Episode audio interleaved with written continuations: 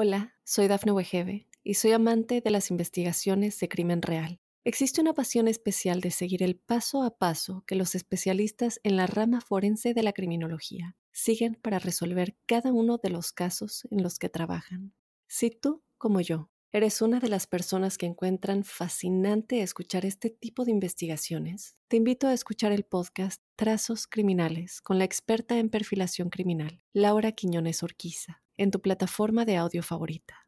Muy buenas, soy Claudio Nieto y este es el podcast donde comparto lo que leo y aprendo sobre salud, entrenamiento, nutrición, psicología o fisiología. Hoy quiero que entendamos las zonas de entrenamiento y su relación con la fisiología ya que últimamente está muy de moda hablar de zona 2 para la salud y la longevidad, o también la zona 5 como zona de alta intensidad para hacer un HIIT o en el método noruego. Pero creo que a veces confundimos estas categorías y otras simplemente no sabemos cómo calcularlas o cómo entrenarlas. Y para ello os traigo de nuevo al gran Manu Solar Jona, el autor del podcast Ciclismo Evolutivo, ahora Rendimiento Evolutivo, y del libro La naturaleza del entrenamiento y que estuvo aquí en el podcast con nosotros. Muy bienvenido de nuevo, Mister. Muchas gracias por estar aquí de nuevo. Pues nada, un placer a ti por invitarme. Eh, la verdad que, bueno, me encanta tu podcast. He escuchado yo creo casi todos los episodios, así que es un honor pues bueno, repetir. Sí, la verdad es que mm, hay muchas cosas que me gustaría hablar contigo, que la otra entrevista, pues, pues no, de, no de tiempo, ¿no? Porque es imposible. Pero algo que estoy, a ver, no te voy a decir a diario, pero sí semanalmente hablando con gente es, el tema de, las zonas de entrenamiento y, las vías metabólicas que muchas veces confundimos, ¿no? Y hay a veces que parece que estás seguro cuando habla entre ciclistas, pero luego los corredores ya hay un poquito de ambigüedad, o también para gente que practica kayak, remo o cualquier disciplina que, de deportes cíclicos, puede ser a veces este exceso de información peor que les regula el entrenamiento a, la baja y me gustaría mm, contigo llevarlo al terreno que lo pueda entender todo el mundo y lo vamos a enlazar desde las zonas de entrenamiento con las vías metabólicas, con, ejemplo de, la fisiología. Así que la primera pregunta que te voy a hacer es un poco rara, ¿vale? Para que mucha gente eh, se le caiga un mito. Me gustaría preguntarte, ¿qué no son las zonas de entrenamiento, Manu? Bueno, pues lo que no son las zonas de entrenamiento son compartimentos estancos que separan intensidades o, sí, digamos ritmos que provocan cambios diferentes en el organismo unos de otros. Sino que las zonas de entrenamiento, pues bueno, son al final unos constructos artificiales, ¿no? Unas separaciones, unos rangos que hemos hecho nosotros, como por ejemplo los cursos, ¿no? O sea, el separar a un niño que nace el 31 de diciembre y a otro que nace el 1 de enero, aunque se llevan dos días, o sea, un día, es totalmente artificial, ¿no? Pero tenemos que hacer esas categorías para, digamos, categorizarlos de alguna forma, ¿no? Pues las zonas de entrenamiento son lo mismo. Hacemos estas categorías un poco para tratar de agrupar intensidades que, bueno, son más o menos similares entre sí a la hora luego, pues, de hacer, por ejemplo, estudios científicos o de tratar de investigar o de entender, pues bueno, más o menos así, a grandes rasgos, pues en qué intensidades se ha movido un deportista, por ejemplo. Vale, o sea que entendemos que es un invento que se realiza, ¿no? Desde el entrenamiento, desde la ciencia, desde la fisiología, para poder categorizar a qué intensidad, que ahora luego veremos que eso es muy relativo, está ocurriendo un tipo de actividad física. Y lo que comentabas, el ejemplo es que es muy bueno. Eh, muchas veces la gente dice, no, estoy en Z2, en zona 2, estoy en, Z3, y parece que ir un poquito más rápido, un poquito más lento, un poquito más intenso o menos intenso, parece que ya no están en esa zona 2, en esa zona 3, en esa zona que estén trabajando, y, que ya es un objetivo completamente distinto. Comentas muy bien en tu podcast que mm, puede haber mucha más diferencia dentro de esa misma zona 2 que entre la zona 2 y por abajo la zona 1, o entre la zona 2 y la zona 3, respecto al día de nacimiento, ¿no? Es decir, hay más diferencia en un curso escolar de un alumno que nace en enero con otro alumno que nace en junio, con otro alumno que nace en diciembre, hay mucha variedad, sobre todo lo vemos en cursos escolares pequeños, ¿no? que suelen destacar mucho los alumnos que han nacido el primer trimestre. Pero sin embargo puede haber menos diferencia de manera paradójica con un alumno un curso anterior si ha nacido simplemente lo que tú comentabas. Si nace un día o dos días antes, los metemos en cursos distintos pero realmente hay un día de diferencia. pero los del mismo curso incluso pueden tener 364 días de diferencia. Comentas una anécdota que la mayoría de deportistas de élite han nacido en los primeros meses del año, ¿verdad?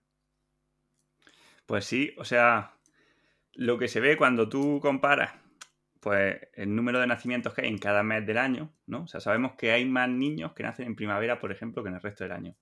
Sin embargo, en enero, que no es uno de los meses que más eh, gente nace, pues sí que es uno de los meses, si no me acuerdo mal, creo que es el que más, que hace que haya más deportistas de élite o, deportistas profesionales, ¿no? O sea, hay como una sobrerepresentación de, de niños, o sea, o de deportistas que nacieron en enero.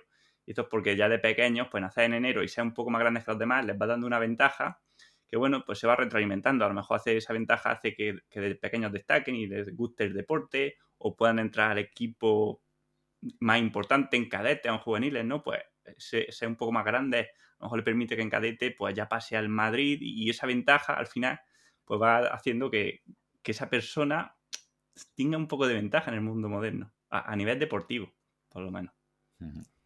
Pues podemos ver que estos mm, eh, modelos mentales que hacemos con, las zonas de entrenamiento son muy útiles para llevarlo a la práctica, pero que claro, muchas veces nos fijamos o nos creemos que esos son eh, herramientas para trabajar al pie de la letra y a veces no, nos lleva al, error. ¿Cómo enfocarías tú, sabiendo lo que no son, nos podrías decir en qué momentos sí podrían ser útiles estas zonas de entrenamiento, sabiendo que luego vamos a ver que hay mucha gente que lo divide en tres zonas, en cinco zonas, en siete zonas, en nueve zonas. Yo tengo algún curso tuyo, algún este que compartiste, me parece recordar que eran diez zonas, ¿no? has llegado a trabajar con nueve o diez zonas. Eh, ¿Hasta qué punto podría ser, podría ser útil o en qué momento podría eh, ser recomendable utilizar las zonas o trabajar con las zonas de, entrenamiento, Manu? Bueno, yo creo que si entendemos lo que son, ¿no? que, que aquí ya no estamos quitando la mayoría de la gente, pero si tú entiendes que esto es artificial, sí que te sirve a nivel práctico, pues bueno, para entender más rápido un poco qué estás trabajando, ¿no? Dónde te estás moviendo, en qué tipo de intensidades. O sea, cuando hablamos, por ejemplo, lo más típico de zona 2, pues sabemos más o menos a qué nos estamos, eh, digamos, refiriendo, ¿no? Entonces, un deportista siempre que le dice, oye, trabajo de zona 2, pues bueno, un poco más arriba, un poco más abajo, pero sabe más o menos que esa intensidad que está teniendo, pues una intensidad sostenible, un ritmo de marcheta, ¿no? Un ritmo, en teoría, por debajo del primer umbral. O sea, creo que nos sirve eso a nivel práctico, pues para no tener que hablar en nivel, a, nivel de porcentajes, ¿no? O sea, es como un, atajo. Siempre sabiendo eso, ¿no? Que, oye, que son artificiales y que, mira, oye, que si te has pasado de, el límite de zona 2 y zona 3, ¿no? Que si nos peleamos, que si está en el 65%, en el 70%, con lactato, con gases, bueno, creo que eso no es importante porque es que es un continuo totalmente. Vale, pues vamos a empezar por ese continuo, vamos a empezar eh, para mí haciendo justicia mm, científica y fisiológica, que sobre todo podríamos empezar por, Skinner, ¿no? Es decir, ya mm, creo, creo recordar que fue por el 80, por ahí, eh, ya empezó a, diferenciar como tres zonas de entrenamiento y que entre esas tres zonas de entrenamiento se, marcaba esa diferencia, ese salto del escalón por, por dos umbrales. ¿Nos puedes explicar este primer concepto de cómo iniciación a las zonas en qué, en qué consistía? Bueno, era bastante simple, ¿no? O sea, Skinner al final lo que, lo que sacó un modelo que se llamó modelo trifásico, donde al detectar dos umbrales, o sea, el primer umbral, sería el punto donde el lactato se empieza, en un T incremental en laboratorio, pues uno sería el punto donde el lactato empieza a aumentar y otro donde en teoría aumenta exponencialmente. Bueno, teniendo dos umbrales, ¿no? cuando se para el rango de intensidades que un deportista puede ejercitarse eh, con dos umbrales, lo que te salen son tres zonas, ¿no? sería la, zona 1, ¿no? por debajo del primer umbral, entre los dos umbrales y por encima del segundo umbral. Este modelo, hombre, sin duda, pues es el padre de todos los demás, ¿no? O sea, de hecho, pues la mayoría de modelos de zonas se basan en, este concepto de umbrales para calcular estas zonas Concepto que, bueno, cada vez está un poco más debatido, ¿no? Y, y más dudoso, pero bueno, que al final pues, es la historia de cómo ha evolucionado la fisiología.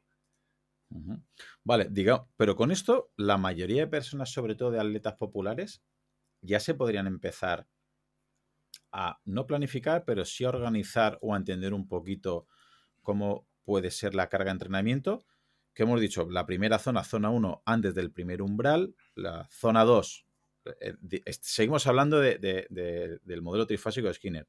Zona 2 entre umbrales y zona 3 por encima del segundo umbral. Lo único que habrá mucha gente que dirá, vale, Claudio, me ha quedado claro. Vale, Manu, me ha quedado claro.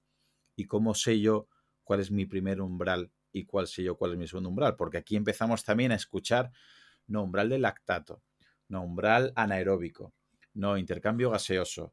Eh, estos, este primer y este segundo umbral, para gente que no conozca realmente la fisiología, ¿cómo le describes tú que puedan saber dónde ubicarlos cada uno o depende de tantísimos factores que es imposible eh, aterrizarlo?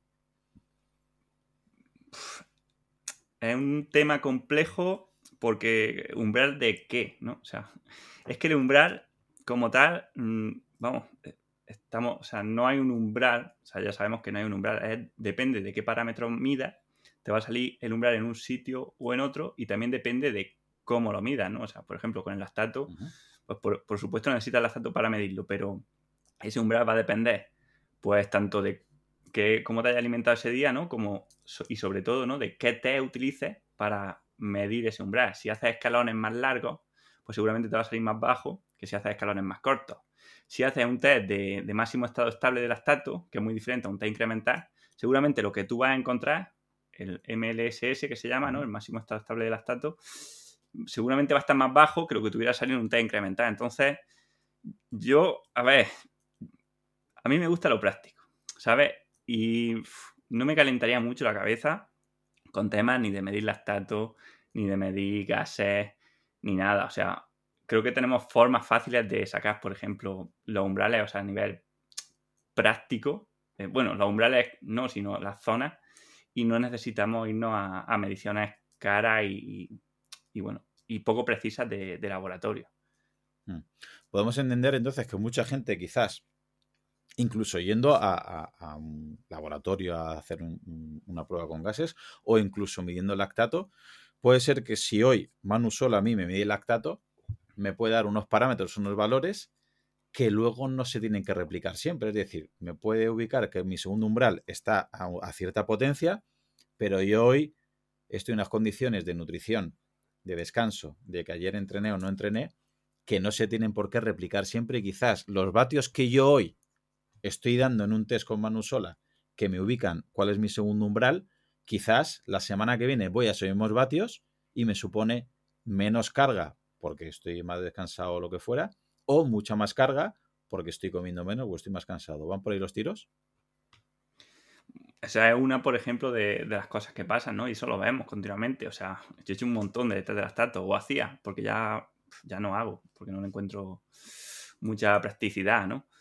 Pero eso ocurre, que, cambia, y ya no solo que cambia, ¿no? Sino que, oye, que tú sacas un umbral, ¿no? Con un test incrementas, por ejemplo, aparte de la poca precisión, porque depende, o sea, la precisión de ese umbral te la va a dar cómo de grandes son los escalones, si tú haces escalones de 30 vatios, pues la precisión va a ser de 15, de 15 vatios, como, como mucho, ¿no?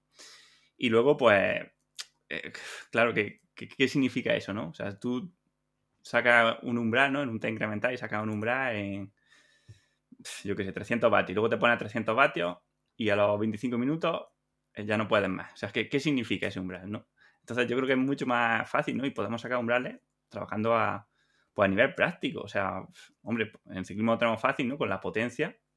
O sea, que tú puedes saber lo que sería, ¿no? El límite es entre la zona 3 y la 4, ¿no? O tu umbral, pues haciendo un, un test de 20 minutos y restándole un, porcentaje según tablas de, de autores o simplemente haciendo un test de una hora, ¿no?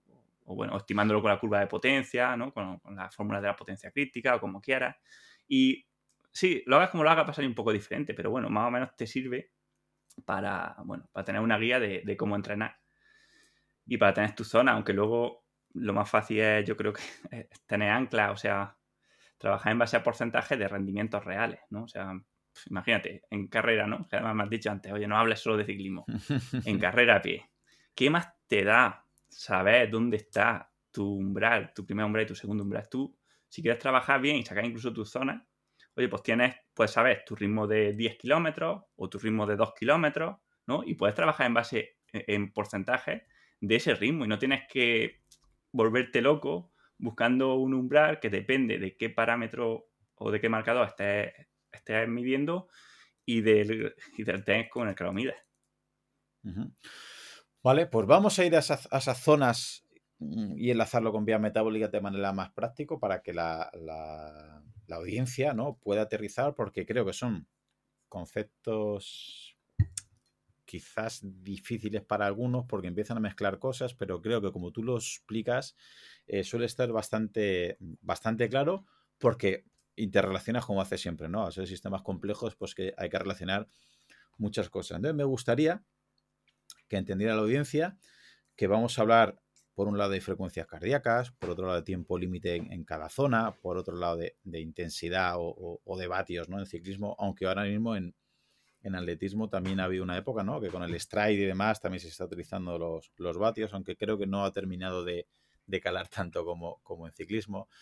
También veremos percepción subjetiva del esfuerzo, sensaciones, el sustrato, ¿no? el, alimento para que nos entienda la, audiencia de que, come el metabolismo y, el tipo de fibras. Vamos, casi nada. A ver si no nos da el podcast para, para ocho horas. Entonces, me gusta una de las clasificaciones que, escoges, ¿no? Que ya se pasan de tres zonas a, cinco dominios, ¿no? Un dominio moderado, digamos, vamos de menos a más. Moderado, vigoroso o heavy o entre umbrales. El tercero sería un dominio severo el cuarto un dominio extremo y el último un sprint o, fuerza máxima. Entonces, si sabiendo em, que va a haber cinco dominios, vamos a ir, si le parece a Manu Sola, desde abajo a, desde abajo a nivel de intensidad. Luego veremos que se va a interrelacionar todo y esto es bastante difícil porque no es igual estar cinco minutos que estar una hora, no es igual estar con el glucógeno lleno que vacío, no es igual haber entrenado el día antes que no, no es igual llegar mm, con mucho estrés de trabajo que no. Hay muchas cosas que, interaccionan. Y repito, al que le vaya gustando esto y entienda lo complicado que es todo, eh, remitir al podcast de Manu Sola y al libro para que entendamos que somos sistemas complejos y podamos ver entre todos que muchas veces vemos afirmaciones, ¿no? Por ahí, eh, muy reduccionistas que dice que qué guay, qué fácil es todo, pero luego, por desgracia, la fisiología, Manu, no es así, ¿verdad? Exactamente, y más con este tema, o sea, e, e, es que estoy contigo, o sea, hay un lío, la gente tiene un lío impresionante con las zonas, con los umbrales, y en parte se debe, pues, a que hay muchos tipos, muchas clasificaciones de zonas de entrenamiento, ¿no? Y es verdad que, que bueno, que no todo el mundo usa las mismas y eso lleva a error, y también aquí hay mucha gente hablando pues, en, redes sociales, un montón de sitios, que tampoco entiende bien los conceptos, ¿no? Entonces, al final creo que hay una hay mucho ruido, ¿no? Y, esto nos lleva pues, a no entender bien las zonas. Y a mí me pasa, y en mi podcast he tenido gente que me ha hablado con una zona, otros hablan con otras zonas, y claro, la, gente se lía muchísimo, ¿no? Entonces, bueno, vamos a tratar de, de ir desgranándola. Eh, el concepto de los dominios de intensidad, al final, pues es más moderno, ¿no? Entonces, parece que se está imponiendo y por eso creo que podemos utilizarlo como, plantilla de base pues para luego ir viéndolo todo, ¿vale? Y más que si decir si hay tres o cuatro o incluso cinco dominios, ¿no? Que eso es lo de menos, es saber un poco a qué corresponde, ¿no? Y entonces, bueno, si quieres empezamos por el primero, que sería el dominio moderado. Que bueno, esto ya es la, el primer, la primera fuente de error, ¿no? Porque moderado parece que, es el medio, ¿no? y sin embargo, el dominio moderado sería lo que siempre hemos llamado en ciclismo la zona 1 y la zona 2, ¿vale? Del modelo de siete zonas. O sea, eso, eso quiere decir la zona de recuperación activa, o sea, de paseo y de calentamiento, que la zona 1, y la zona 2, que es la zona de fondo o de marcheta, ¿no? la zona donde, pues bueno, hacemos las, tiradas largas.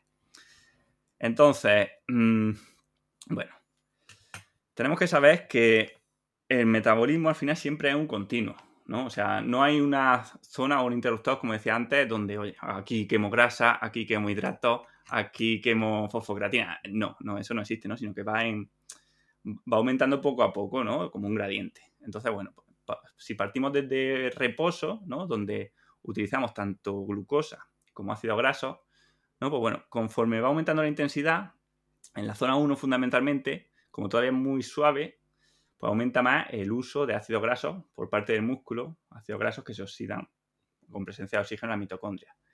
Y poco a poco este ritmo va subiendo, o sea, o esta oxidación de grasa va subiendo hasta que llegamos a un punto que se llama fat mass, ¿no? O el punto, el punto donde se da la máxima tasa de oxidación de ácidos grasos por minuto en el organismo. No quiere decir que más arriba de eso no oxidemos grasa o que no oxidemos mucha grasa, pero nunca vamos a poder oxidar más de eso por minuto, ¿vale? O sea, es, como la máxima capacidad que tenemos de, de oxidar ácido graso.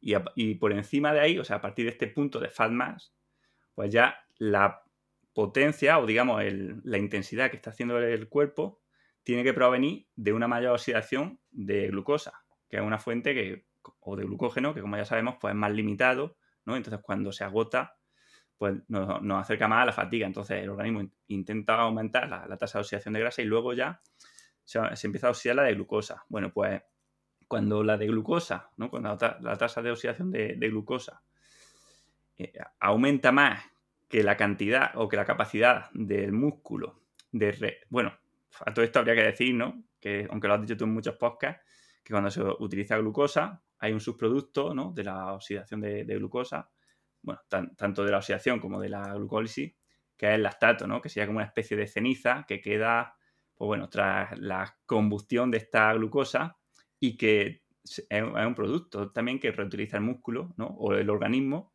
para seguir produciendo energía. Pues bueno, cuando, cuando el ritmo es bajo, ¿no? en la zona 2, esta glucosa se oxida y el lactato que se produce se reutiliza también en la misma fibra muscular, o sea, en el mismo músculo, y no sale a sangre. Pues diríamos que el paso de la zona 2 a la zona 3, o sea, del dominio moderado al dominio heavy, está en el punto en el que los niveles de lactato en sangre empiezan a aumentar. Y si empieza a aumentar el lactato en sangre es porque la, mitocondria, o sea, las fibras musculares son incapaces de reutilizarlo totalmente y este pues se exporta a la sangre donde va a ser utilizado pues por el hígado con el ciclo de Cori o va a ser utilizado por el corazón o por el cerebro o incluso por otros músculos.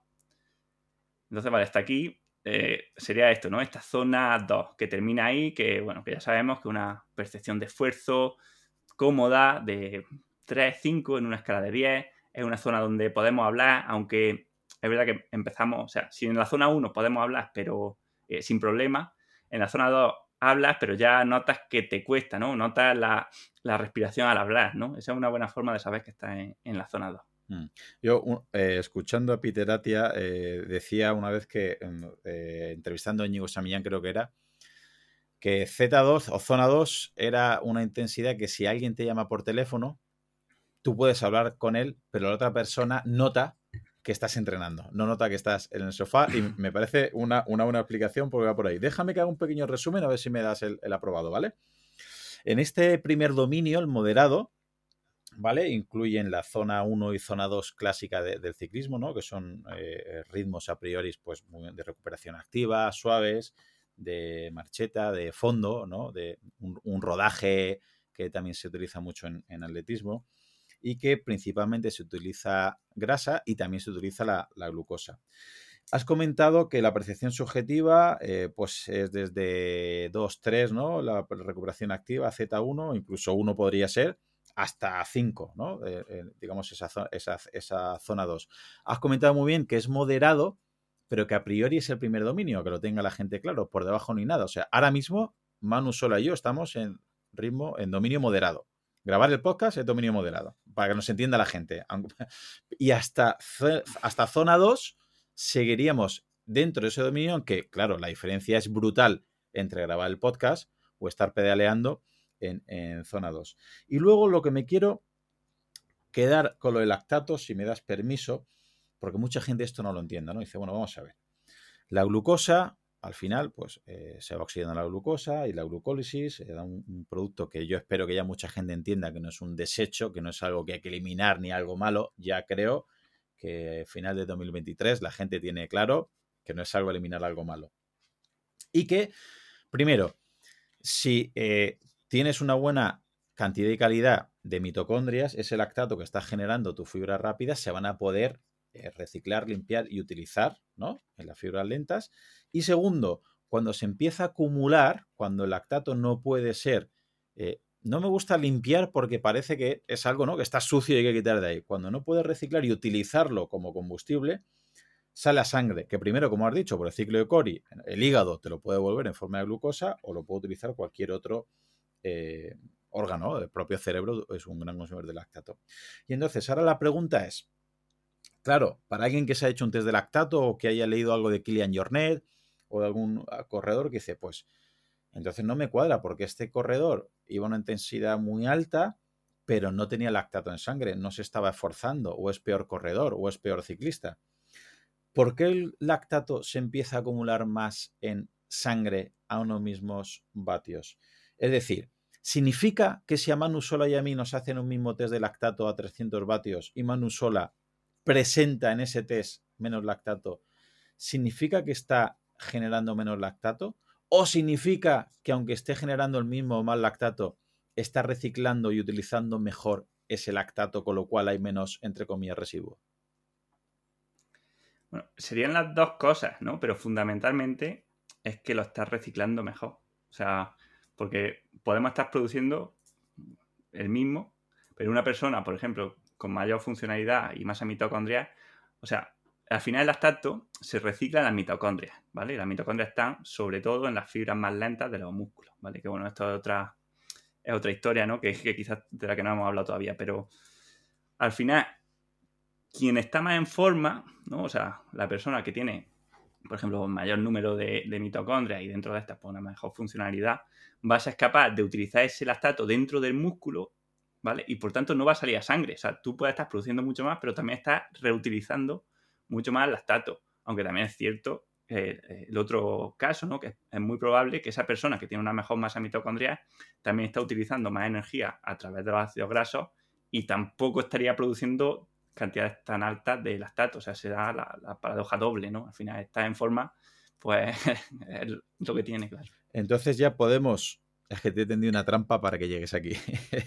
Queremos, o sea, perdón, podemos entender la importancia de acumular cierta cantidad de volumen a este dominio moderado, porque mucha gente puede decir, es que a mí me gusta pedalear más fuerte, es que yo quiero ir con la grupeta el fin de semana y darme palos, es que yo llego que creo que mejoro más yendo en densidad fuerte. Y hay muchos corredores que odian correr lento, porque dicen, si mi ritmo de maratón o de media maratón o de 10K es X, ¿para qué me sirve a mí hacer tantísimo rodaje? tan lento, podemos entender o podemos explicarles que trabajar, obviamente con sentido común y siempre trabajando las otras zonas, como, ahora veremos. Este dominio moderado hará que trabajemos más fibras lentas, que tengamos más masa mitocondrial, que luego hay que trabajar en intensidad, está claro, ¿vale? Pero que eso nos va a ayudar, como has comentado, a, primero, a utilizar más ácidos grasos y segundo, a lavar mejor el lactato cuando este surja. Pues Aquí, la verdad es que creo que no lo sé. Si te digo, si te soy sincero, o sea, creo que esta es una gran diferencia que, a lo mejor puedo tener pues con, gente que ha pasado por tu podcast, ¿no? O, no sé, con el gran Íñigo, pero no estoy seguro, o sea, no, digo que no sea así, pero tampoco estoy seguro de que por trabajar en la zona 2 vaya a trabajar las fibras lentas mejor que en la zona 3 o en la zona 4, ¿no? Porque al final lo que decíamos, que el metabolismo es continuo tú cuando estás trabajando, o sea, conforme va aumentando la intensidad, si está en la zona 4, por supuesto que se van a involucrar muchas más fibras rápidas, ¿no? va a utilizar más glucógeno, pero eso no quiere decir que las lentas no se utilicen, ¿no? Entonces, yo sí te digo la verdad, es una cosa que, he pensado mucho y que, y que no lo sé porque, o sea, al final sí que vemos también, hay muchos estudios de que, o sea, ahora está la moda de la zona 2, pero cuando estaba la moda del HIT, pues mm. había muchos estudios de que el HIT mejoraba también el rendimiento en, actividades de muy larga duración, ¿no? A intensidades submáximas. Así que creo que eso es una cosa que hay que personalizar en función del tiempo disponible. O sea, por supuesto, yo creo que, la zona 2 es vital, la, o la zona 1, la zona 1 y la zona 2, o sea, estamos diseñados para movernos durante mucho tiempo a bajas intensidades, ¿no? Y creo que eso es lo más importante.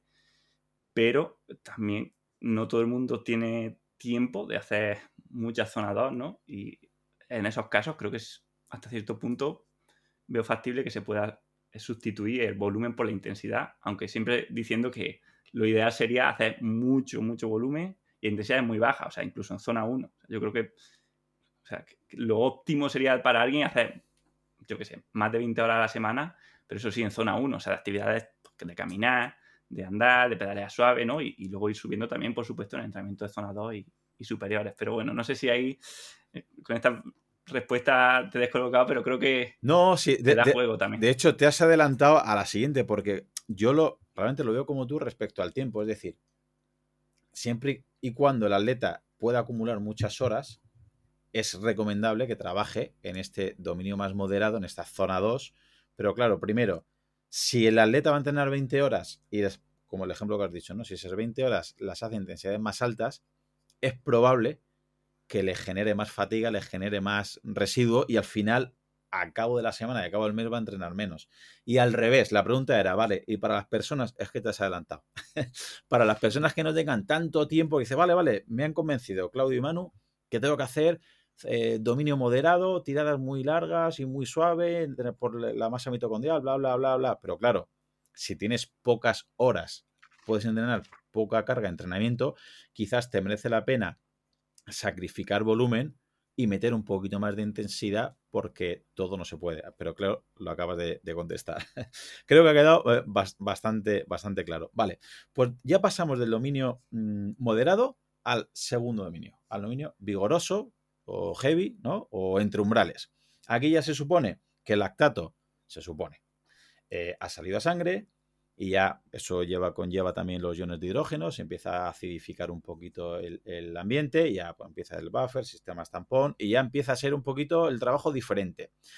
¿Qué diferencias habría respecto al primer dominio moderado? Eh, respecto a la fisiología de sensaciones, de pulso, de percepción subjetiva, del sustrato que utiliza el cuerpo, tipos de fibras involucradas. ¿Qué nos puede decir de este segundo dominio vigoroso o heavy o entre umbrales, Manu? Hola, soy Dafne Wegebe y soy amante de las investigaciones de crimen real. Existe una pasión especial de seguir el paso a paso que los especialistas en la rama forense de la criminología siguen para resolver cada uno de los casos en los que trabajan.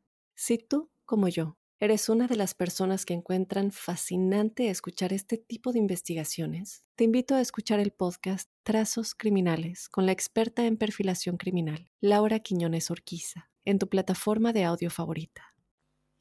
Sí, bueno, esto es lo que otra vez hemos llamado eso, zona 3, ¿no? Entre los dos umbrales.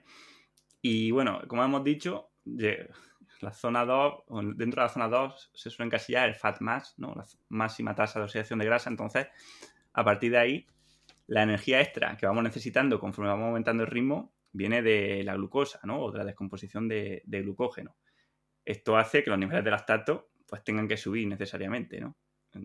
Porque al final, digamos que sobrepasamos la capacidad que tiene la mitocondria de reutilizarlo en el músculo y, como decías, sale a, a sangre.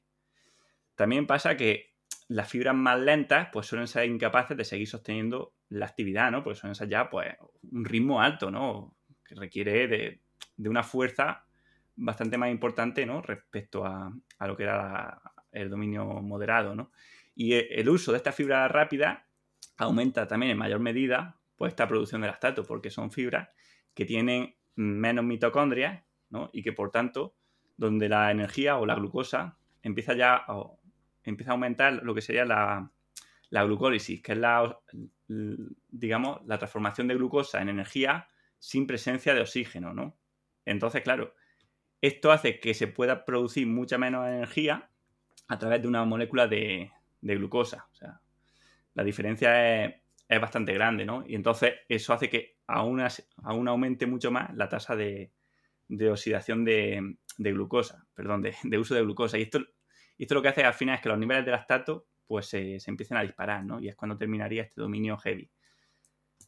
Vale, entonces, bueno, eso, em, empiezan a entrar en juego las fibras más rápidas, poco a poco, ¿no? Y de forma progresiva. Y, llegamos al punto donde el lactato se, se, empieza a disparar en sangre si mantenemos la intensidad. Esta zona, pues se suele decir que tiene una percepción de esfuerzo cuando estamos frescos de un 6 o 7 sobre 10, o sea, un ritmo moderado, fuerte, que mm, puede hablar, pero no te apetece, mm. o sea, puede hablar con frases cortas. En frecuencia cardíaca, pues podríamos decir que estaría entre el 75 y el 85 o 90% de tu frecuencia cardíaca máxima. Y bueno, a partir de ahí pues ya pasaríamos al dominio severo.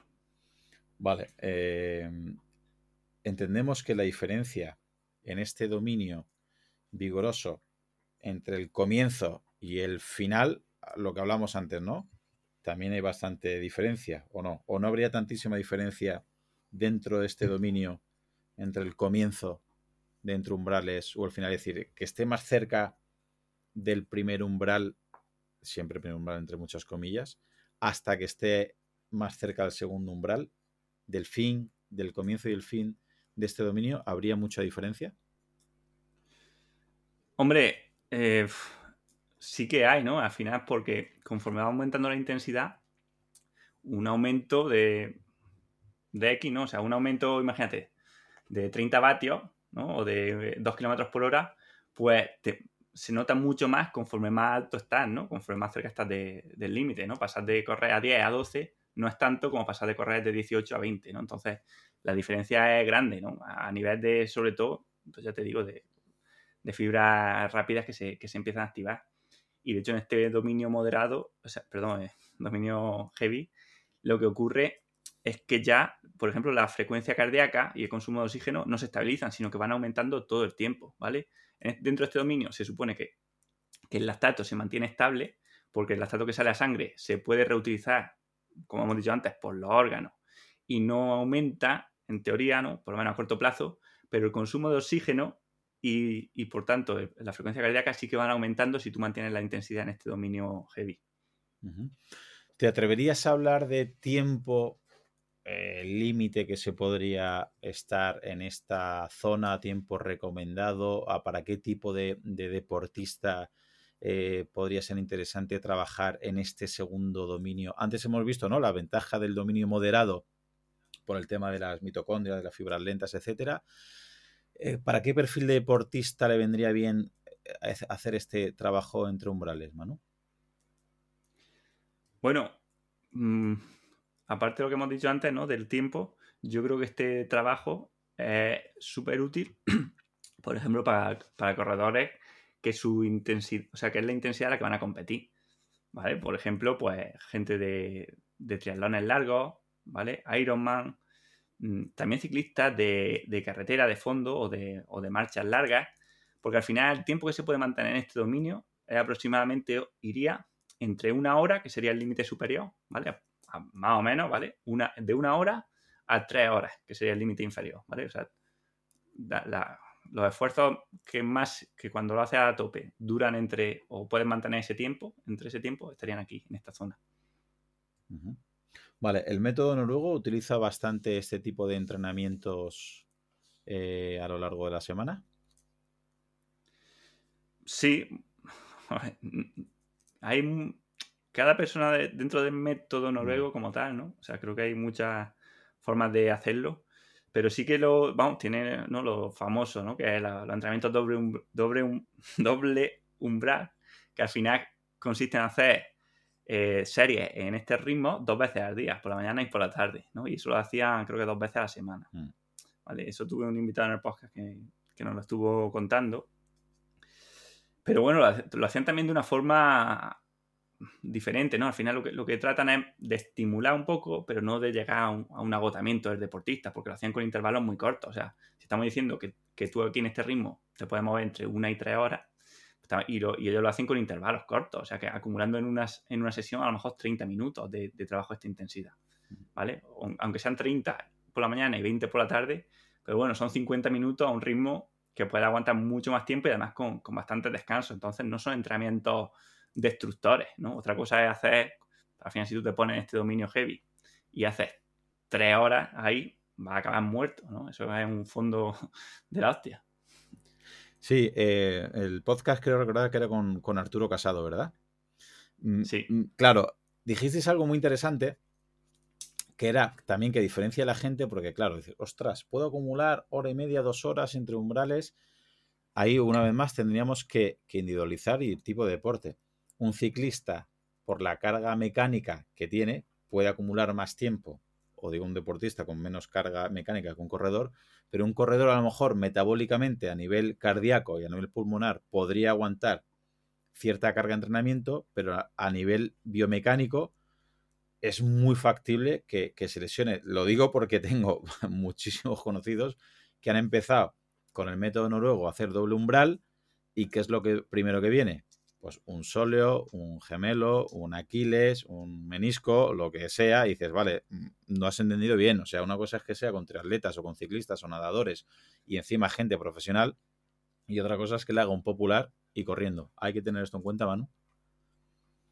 Hombre, 100%. Al final es que el entrenamiento tiene que estar adecuado a, la persona y, seguramente es más culpa del deportista que del entrenador, ¿no? Porque, claro, la gente es las modas, ¿no? O sea, mm. se, pone algo de moda, ven que hay un deportista que entrenando de una forma ha tenido éxito y ya lo copias, ¿no? Intentas copiar al exitoso y muchas veces no sabemos ni, ni si realmente estás entrenando así o no, ¿no? O sea, mm.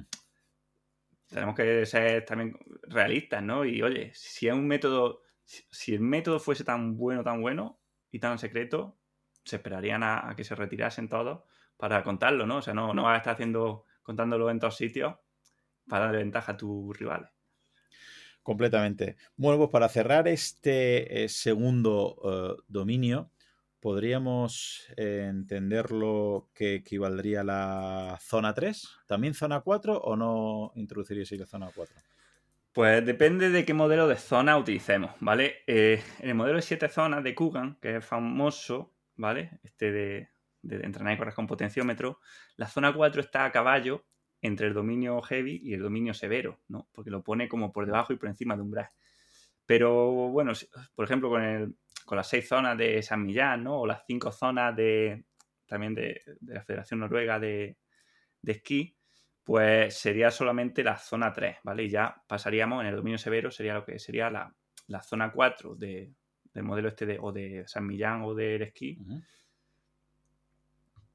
o sería la, ya la zona 4 alta y la zona 5 de, de Kuga. Vale. Pues vamos a ese siguiente dominio. repetimos, ya hemos pasado el, primer dominio, el moderado, ya hemos pasado el segundo, entre umbrales, y ahora vamos al tercero, al dominio severo. ¿Qué nos puede decir respecto a fisiología, tipos de fibra que estamos utilizando, sustrato que consume el cuerpo, sensaciones, percepción subjetiva, tiempo límite, frecuencia cardíaca? ¿Qué sucede, o mejor dicho, qué debería suceder si estamos entrenando en ese tercer dominio severo?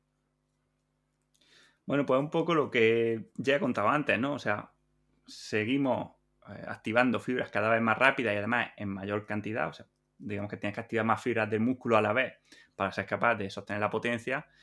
Eso hace que, sobre todo, como se empiezan a utilizar fibras más rápidas, pues utilizamos más la glucólisis anaeróbica, esto hace que los niveles de lactato en sangre pues cada vez sean más altos porque, bueno, eh, digamos que el límite de dominio severo estaba en cuando el lactato no se acumulaba en sangre porque el organismo, pues, a través del ciclo de Cori y demás, era capaz de mantenerlo estable, ¿no? De que no se disparara.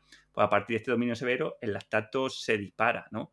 Bueno, tanto el lactato como el consumo de oxígeno. Si, mantenemos una intensidad estable en el dominio severo, pues eh, la frecuencia cardíaca y el consumo de oxígeno pues también van a ir aumentando eh, progresivamente hasta llegar al máximo antes del agotamiento. ¿vale? Entonces, cualquier esfuerzo que se realice en este dominio severo nos va a llevar, o sea, si se, si se mantiene hasta el agotamiento, nos debería llevar hacia el máximo consumo de oxígeno.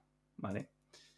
Luego, a nivel de percepción de esfuerzo, por ejemplo, pues bueno, ya sería muy alta, estaríamos hablando de un 8 o un 9 sobre 10 es un esfuerzo que se hace muy duro, que se hace agónico, eh, ya no puedes hablar, puedes hablar con monosílabos, ¿no? Eh, sí, no, ¿eh? lo típico de, los test, pero que no puedes mantener una conversación, te lo notas, ¿no? Porque no, no, puedes, vamos, no puedes ni siquiera pensar en otra cosa. Si estuvieses escuchando música o un podcast, serías incapaz de concentrarte en ella. digamos que la actividad es tan fuerte que, que constriña todo el organismo y hace que, que todo tu cuerpo esté pendiente de, mantener esa, actividad. Y, eso. Vale, frecuencia cardíaca, más o menos, ¿podrías decir qué, porcentaje de la máxima se está utilizando en este dominio? Aproximadamente por encima del 90% de la máxima. Vale. ¿Y el tiempo límite o más o menos intervalos de tiempo que se puedan o se deban trabajar o, digamos que fisiológicamente son los que quepan en este, en este dominio? Bueno, eh, partiendo de que el límite inferior sería una hora aproximadamente, el superior, si, lo, si vamos a marcar el dominio extremo, estaría en torno a 6 minutos, ¿vale? 5, 6 minutos, 4 según el deportista, pero bueno, diríamos que, ese sería el límite por arriba del dominio severo. O sea que podemos entender que en esta, a esta intensidad, haciendo intervalos mm, mínimo de 6 minutos, es cuando empezamos a trabajar en este tipo de dominio. ¿Para qué deportista recomendarías eh, este tipo de, trabajo, Manu? Bueno, por ejemplo, ciclistas de carretera, de mountain bike, ¿no? Porque pasan, no sé, en rally es muy claro, ¿no? O sea, son esfuerzos, un rally es un esfuerzo de una hora, hora y diez, ¿no? Pero bueno, la mayoría de partes que estás peleando son a estas intensidades de los superiores, en ciclismo de carretera. Mm, eh, bueno, por supuesto, ¿no? Alguien que haga un 10K, por ejemplo, ¿no? Que se prepare pruebas de 10 kilómetros, de 5 kilómetros. Es interesante que entrene en, esta, eh, estos ritmos. Pero mucha gente dirá, bueno, desde 6 minutos hasta una hora. La diferencia es, es, es, es muy llamativa. ¿Cómo recomendarías tú cuando se trabaje esta zona? Eh, por un lado, acumular intervalos, bueno, invento, ¿vale? De 10 minutos para, eh, porque sabemos que estamos dentro de este tiempo para acumular que siempre sea inferior a una hora, acumular intervalos de 30 minutos, acumular un intervalo solo de 50 minutos. ¿Cómo lo harías? ¿De qué dependería la estructura del entrenamiento para Manu Sola? Bueno, esto es una cosa súper interesante porque quien crea que hay una respuesta se equivoca. O sea, dentro de que estamos trabajando, ¿no? O sea, el tipo de estímulo que estamos dando, ¿vale? Sabemos que estamos en el dominio extremo, ¿vale? Que es un, estímulo que va a involucrar fibras rápidas, que va a ser muy glucolítico, ¿no? Que va a producir mucho lactato. Sabiendo que va a ser ese tipo de estímulo, mm, no sabemos si es mejor hacerlo en series de, oye, de 8 minutos o de 6 minutos o hacerlo en series de, de 20, ¿no? Es, es bastante complicado, la verdad, saber qué es mejor. O sea, yo creo que al final, para mí es que el entrenamiento, tenemos que olvidarnos de lo que son los, digamos, las recetas, ¿no? O sea, hay que trabajar tantas repeticiones a tanta intensidad y verlo más como el estímulo de entrenamiento, que es la, digamos, la, interrelación que hay entre el tipo de estímulo que estamos dando, que aquí son las estructuras que estamos utilizando, que en este caso, pues, lo que he dicho, ¿no? La vía glucolítica, alta producción de lactato y de radicales libres, acidosis, etcétera, por otro lado, de la magnitud que estamos dando, y la magnitud puede hacer referencia a cuánto tiempo y a cuánto, cuánto cómo de cerca de nuestro límite nos, pone este entrenamiento, ¿no? Y esto lo podemos medir con la percepción de esfuerzo. Y por otro lado, la frecuencia con, lo que con la que lo estimulamos. Entonces, pues bueno, si mientras tú trabajas a estos ritmos, si tú controlas con la percepción de esfuerzo a qué ritmo estás o, digamos, qué impacto está teniendo en tu organismo, pues dos tipos de entrenamientos pueden ser similares eh, y tener la misma, o digamos, provocarte la misma reacción a nivel fisiológico, aunque uno sea, pues, con series de 6 minutos y otro con series de 20. Porque ya, bueno, pues podemos hablar de que, oye, pues si hacer los intervalos más cortos, está claro que puede hacerlos más intensos, ¿no? Mm, ¿Qué es mejor? ¿Hacerlos más intensos y más cortos o más largos y menos intensos? Pues es que no tenemos una respuesta, ¿eh? Y, y por más que la he buscado, o sea, hay muchos estudios con esto y no, al final no, se encuentra, ¿no? Más allá de que, bueno, eh, puede ser interesante que si tu, si tu prueba es pues, un 10 kilómetros de atletismo, pues tienes que experimentar lo que se siente corriendo 10 kilómetros a tope, ¿no? O sea, porque también tiene parte de anticipación. Pero más allá de eso, creo que no podemos dar recetas. Sí, hay mucha gente que se cabrea con, o que se va a cabrear con esto que estás diciendo, pero yo lo apoyo completamente, porque, claro, decir, bueno, no es igual un entrenamiento de tres series por 20 minutos que de dos series por 30 minutos, o de seis series por 10 minutos que 10 series por 6 minutos, está claro. Pero al final estás acumulando una hora de trabajo que a cierta intensidad, si estamos en este dominio severo, quizás para Manu Sola le vendría muy bien, me lo invento, 3 por 20 y a Claudio 10 por 6. Obviamente, las series de 20 minutos serán de intensidad cada una en, proporción, en porcentaje, más baja, obviamente, eso está claro. Pero hay un tipo de complejidad detrás que es casi imposible que en un libro o una persona lo diga con, anticipación que es mejor en, en, cada momento, ¿no? Yo creo que si alguien te dice que es mejor, ¿no? Como hay gente que lo dice por ahí, ¿no? Oye, es que es mejor hacer los intervalos de 3 minutos con mm. recuperaciones de 3 minutos a mm. esta potencia que hacerlos de 5, mm. pero menos vatios. O sea, si yo creo, mira, si alguien dice eso, es un charlatán. O sea, te lo digo de verdad. Te lo digo de verdad. Me da igual que se enfade. Pero es que no, o sea, que, que, diga algún artículo, que enseñe de alguna forma que, que sepamos que es mejor una intensidad que otra, ¿no? Y, y por qué. Completamente de acuerdo. Vale, pues ya hemos pasado de este dominio severo, vamos a pasar a un cuarto dominio. A un dominio, obviamente, vamos, intensidad vamos subiendo, ya entendemos que este dominio ya va a ser eh, bastante fuerte y es el dominio extremo. Que al principio yo creo que había más o menos tres dominios más claros, el moderado, vigoroso, heavy o entre umbrales, y el severo, que es el último como hemos explicado. Y este cuarto dominio, este dominio extremo, ya eh, entendemos que estamos en, zonas, las zonas más, más altas. Y fisiológicamente, dinos qué, sucede ahí, Manu. Bueno, esto es lo que llamamos la zona 6, ¿no? Eh, en el modelo de 7 zonas, o sería la zona 5 en el modelo de San Millán y en el modelo noruego, que solo tiene 5 zonas, ¿no? Que es la zona más alta. Bueno, pues aquí lo que lo que ocurre es que ya estamos por encima de la potencia teórica a la que llegaríamos al, al VO2 más. O sea, podríamos decir que, la, que el límite de este dominio severo sería la potencia más baja que sostenida hacia el agotamiento nos hace llegar al consumo máximo de oxígeno. Porque, o sea, como te he dicho antes, en el dominio severo, si tú haces un test, eh, un test de 10 minutos, al final de esos 10 minutos va a llegar al consumo máximo de oxígeno. ¿Vale? Eso es que está en el dominio severo. Bueno, pues en el dominio extremo son esfuerzos tan cortos que no da tiempo a que tú hayas llegado al consumo máximo de oxígeno antes de que te agotes, ¿vale? Y el agotamiento pues viene por otras vías, ¿no? Por ejemplo, a nivel energético, ya no solo, o sea, la glucólisis energética, eh, la glucólisis y, la oxidación de, glucosa son insuficientes para llegar a, estas tasas tan altas de demanda de energía, ¿no? Y de, y de activación de fibras. Y entonces entra en juego otro combustible que sería la fosfocreatina, ¿no? que es mucho más limitado, pero de mm. mucha más potencia, sería como el queroseno del organismo. Y bueno, entra en juego pues, para tratar de satisfacer lo que, lo que el metabolismo aeróbico y el glucolítico no son capaces de, llegar, ¿no? O sea, sería como un extra, ¿no? Un, un, turbo que damos y que se agota muy rápido, ¿no? Y esto, bueno, pues se relaciona también con niveles muy altos de acidez muscular pues, bueno, por las altas producciones que, ocurren de lactato y de radicales libres en el músculo. ¿Qué frecuencia cardíaca? Aquí podríamos hablar de frecuencia cardíaca, directamente es máxima o es tan... Mm, ¿Qué nos podrías decir? Aquí la, en estos intervalos tan cortos, o sea, estamos hablando de menos de 5 minutos, más o menos. Hasta, eh, ¿Y, el límite? En menos, entre 5 y 6 minutos hacia abajo, ¿hasta cuánto tiempo? ¿Cuál sería el límite? Hasta, hasta 20-30 segundos. O sea, de 20 a 30 segundos a 5 o 6 minutos.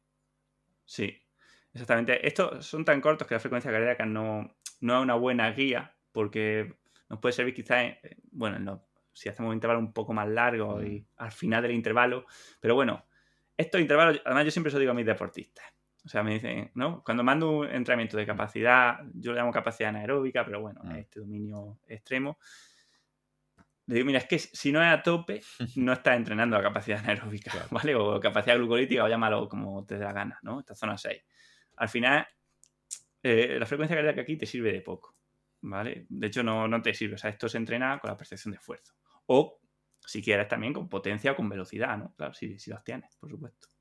Claro, o sea, lo que estás diciendo es que mucha gente todavía sigue mm, fallando con esto, que se pone el pulsómetro pensando en llegar a esa, esa frecuencia cardíaca, que si haces el intervalo de 5 o 6 minutos, bueno, puedes llegar, pero los primeros minutos y los primeros segundos, eh, no sé, eso no correlaciona a lo que está pasando realmente a nivel de intensidad. Y al revés, que a veces te paras y en el intervalo de descanso tienes el pulso todavía más alto, aunque estés parado, aunque estés en reposo absoluto, el pulso medio incluso puede ser entre comillas, parecido el intervalo de trabajo que el de descanso, porque claro, el pulso es, esa deriva que, va llevando no es, no representativa. Por eso es mucho mejor en atletismo, imagino yo, que se utiliza más eh, ritmo y en ciclismo que se utiliza más eh, potenciómetro. Pero aún así, la percepción subjetiva aquí estaríamos hablando de 10. 9-10. Sí, sí. Puede hacerlo, hombre, a lo mejor si hace intervalos de un minuto, bueno, puedes decir, mira, vamos a hacer los tres primeros a un 9 y los tres últimos a un 10, ¿no? Y bueno, y, lo puede hacer, eh, digamos, all out, que sería pues, empezar a tope y, ir reventando, o lo puede hacer manteniendo, ¿no? Si tienes, si tienes por ejemplo, potenciómetro o velocidad, pues puedes hacerlo, digamos, manteniendo, ¿no? Si tú sabes cuántos vatios o a qué velocidad puedes correr un, minuto, ¿no? O cuántos vatios puedes dar en un minuto, pues bueno, tú puedes saber más o menos ir regulándote para hacer esos intervalos de forma que, sí, que al final llegues al límite o cerca del límite, pero que no empieces sprintando a muerte, ¿no? Como, como un pollo sin cabeza. Has dicho que el sustrato, un sustrato, el queroseno, ¿no? Muy beneficioso aquí es la fosfocreatina. Mucha gente dirá, creatina, fosfocreatina. ¿Tiene sentido tomar creatina, mejora la creatina en este tipo de entrenamientos, aunque sea ciclista, aunque sea corredor, aunque sea nadador, aunque sea remero? Pues es otra buena pregunta, ¿no? O sea, a ver, mejora el rendimiento. O sea, la creatina en estos tipos de esfuerzos mejora el rendimiento. Eso está comprobadísimo. Pero lo que no está tan claro es si te mejora la adaptación, ¿no? Porque al final, bueno, digamos que si tú, tú tienes más, eh, o sea, con la toma de creatina, tienes más depósitos de fosfocreatina, necesitas, digamos, meter más intensidad o hacer los intervalos más largos para depletarla. ¿No? Si lo hace, o sea, si era ¿sabes? Yo si fuese un deportista de potencia, pues sí que suplementaría con fosfocreatina y aprovecharía para entrenar más duro. Pero si entrena igual, tomando creatina y no tomándola, pues quizá tomando creatina eh, eh, el impacto que tiene ese entrenamiento en tu organismo es más pequeño, ¿no? Porque lo, digamos que no llega a, a depletarlo. Eh, así que bueno, a nivel práctico, si eres un deportista de, de, de potencia, pues por supuesto, la creatina te va a ayudar. Y aunque nos salimos un poquito de temática, ¿y, la betalanina? ¿Ocurriría algo parecido en este sentido? Que mucha gente, si la tomas y no entrenas más duro, estás tirando ¿no? piedras contra tu tejado. Pues si te digo la verdad, ya es, eh, aquí me, es un tema en el que no, no controlo lo suficiente para decirte, para darte mi opinión. Yo, o sea, yo creo que los suplementos hay que tomarlos con, con cuidado y con cuentagotas, ¿no? Incluso por muy seguros que digan que son, que sí, que, que la creatina, que la betanina, los estudios, está claro que son seguros, ¿no? Pero no sabemos qué impacto a largo plazo puede tener. Y más la betalanina, que al final, fue pues bueno, ya sabes que cuando te pasas de dosis mm. aparecen los, picores típicos estos, ¿no? La parestesia. Sí, sí. Eh, pero luego para, para la competición sí que parece, ¿no? Por, lo que apunta toda la evidencia, pues que mejora el rendimiento en esfuerzos así cortos, ¿no? De, de este dominio extremo, creo que funciona por otra vía, hmm. ¿no? Por, va, por otra vía, ¿no? Más de tolerar la acidez, aunque ya te digo que, no es que sea un experto en la, betalanina. Pero bueno, yo lo tomaría para la competición. Quizá para entrenar no lo sé.